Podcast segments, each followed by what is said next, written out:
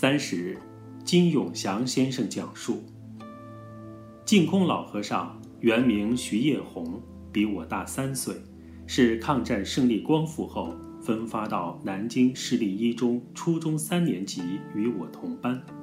他和我同一书桌，我仅记得每学期新课本发下来，他全部阅读一遍即不再读。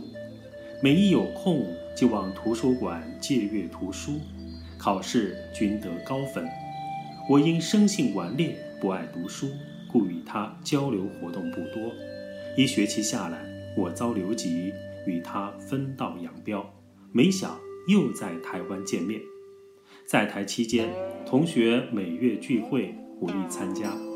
观净空行止修养，也俨然佛门大师矣。其实他在景美主持佛教图书馆，我后奉调旧金山工作。他亦在旧金山讲经传道，我亦前往临经学道，亦为佛缘矣。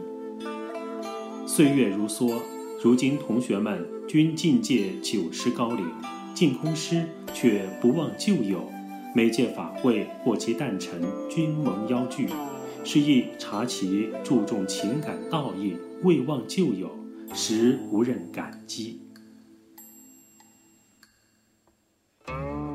老和尚的身教编辑小组。